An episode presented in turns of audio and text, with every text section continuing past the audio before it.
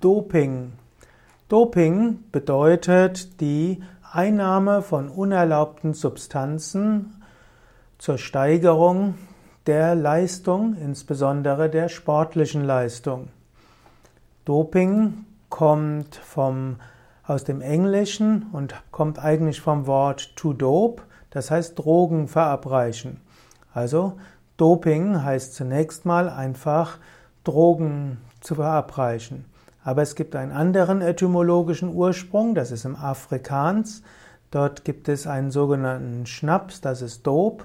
Und Dope zu sich zu nehmen heißt also Schnaps zu sich zu nehmen. Und die Afrikaner, also mit zwei A, haben den Ausdruck Dope verwendet für Getränke mit stimulierender Wirkung.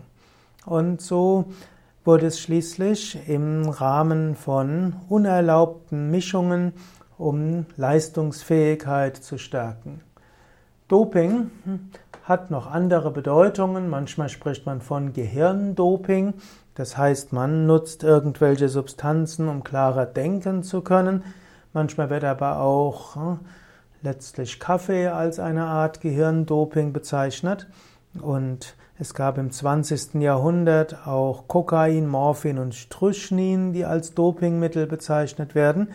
Und seit den 1930er Jahren gab es eben medikamentöses Doping im Sport und seit 1968 gibt es Dopingkontrollen bei den Olympischen Spielen. Doping hat viele verschiedene Nebenwirkungen und so ist es wichtig, dass der Sport von Doping möglichst befreit wird, denn die Athleten leiden noch Jahre und Jahrzehnte nach der Verabreichung von Doping unter den Nebenwirkungen.